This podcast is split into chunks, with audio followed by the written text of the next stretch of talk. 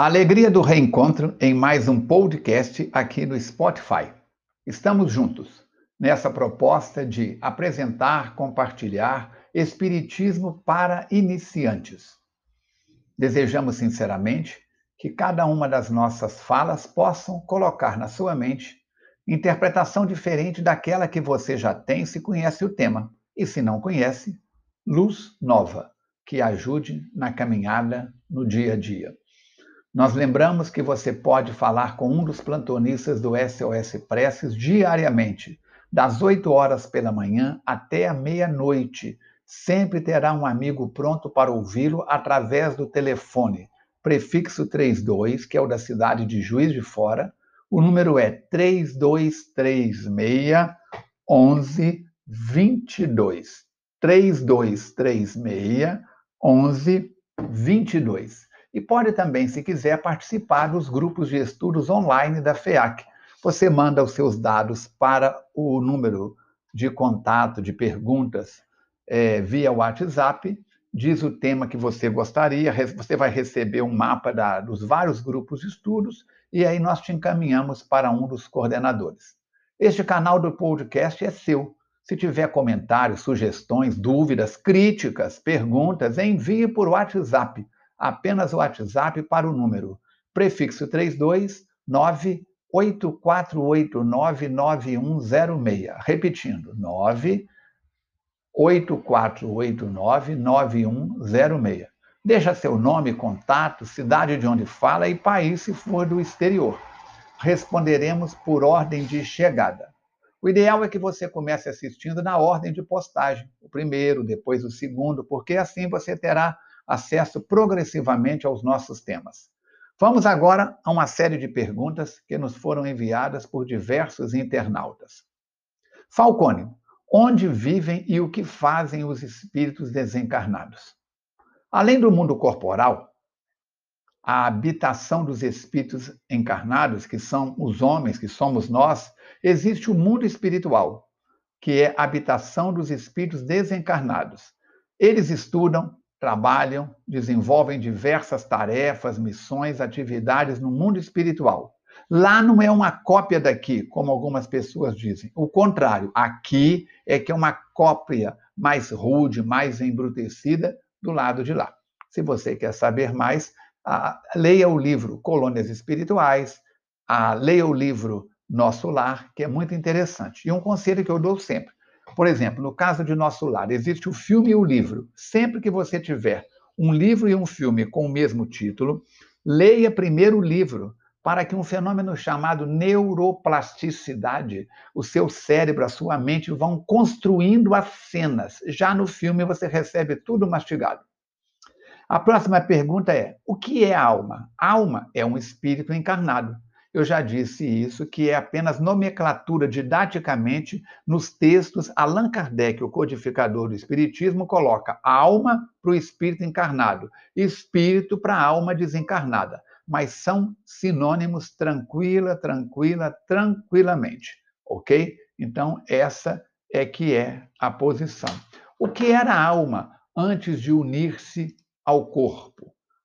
Antes de unir ao corpo, a alma era o quê? Um espírito. As almas e os espíritos são, portanto, a mesma coisa? Perfeitamente, acabei de explicar. São nada mais do que a mesma coisa.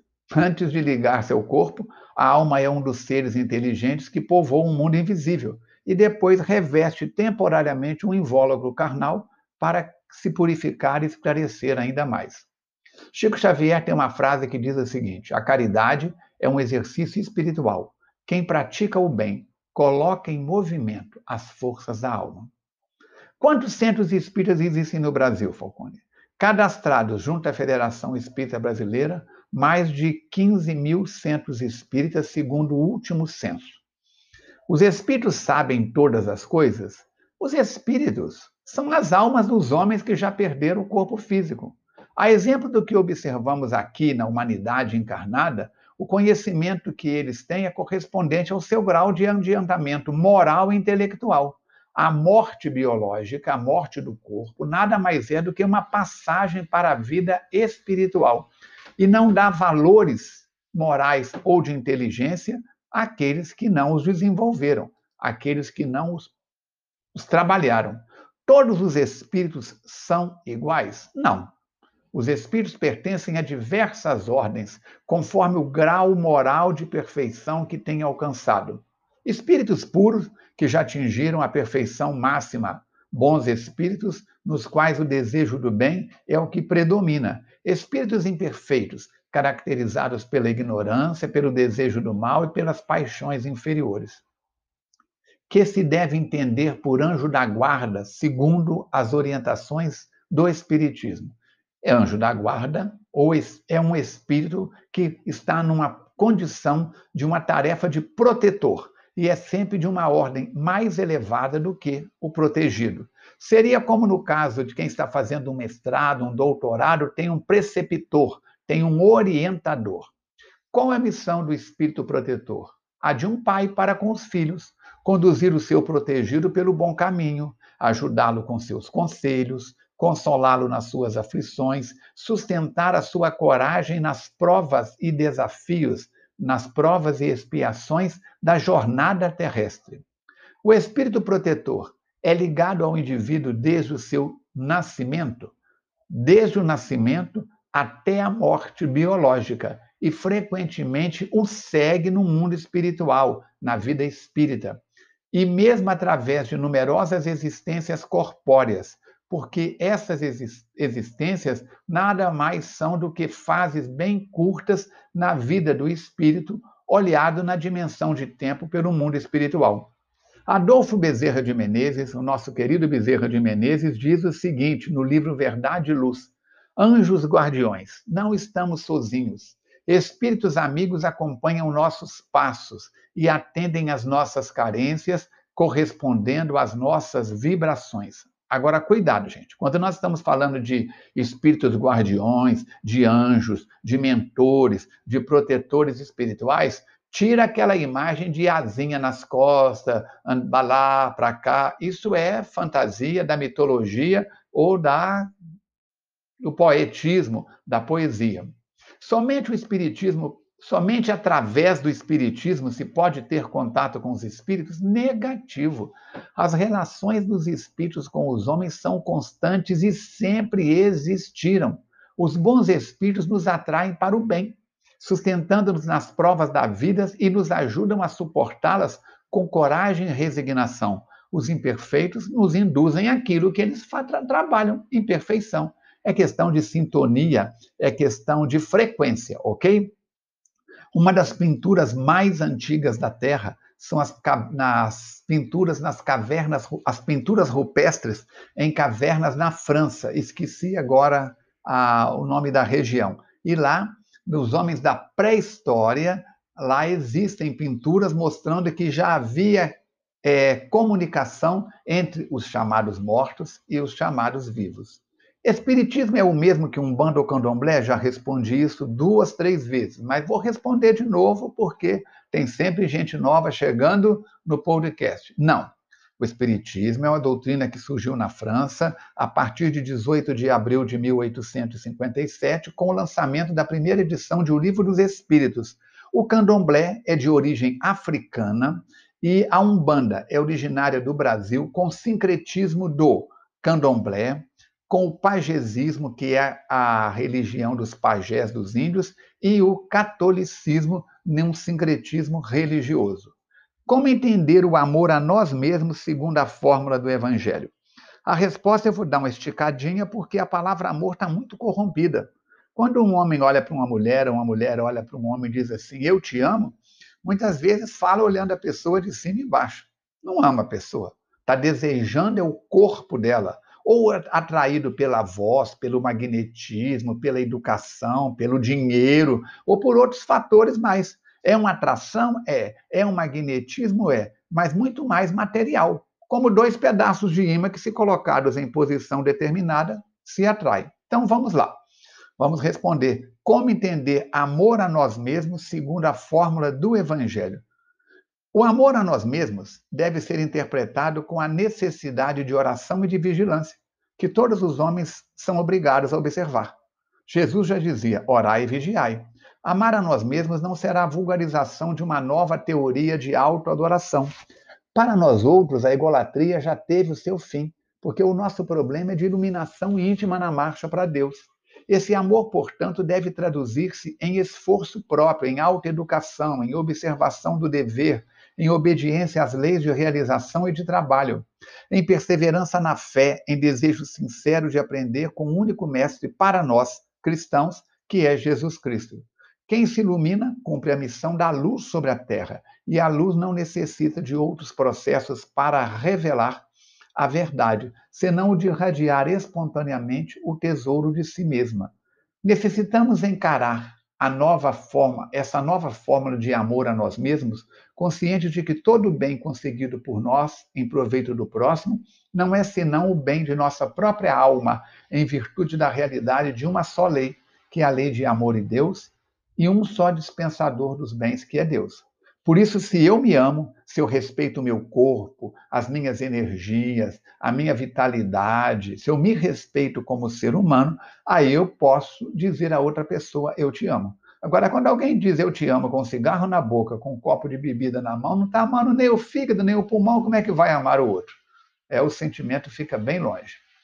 O que acontece com a alma de quem se mata? Perde a alma? A alma tem salvação? Não tem a alma de quem se mata, é a alma que se mata.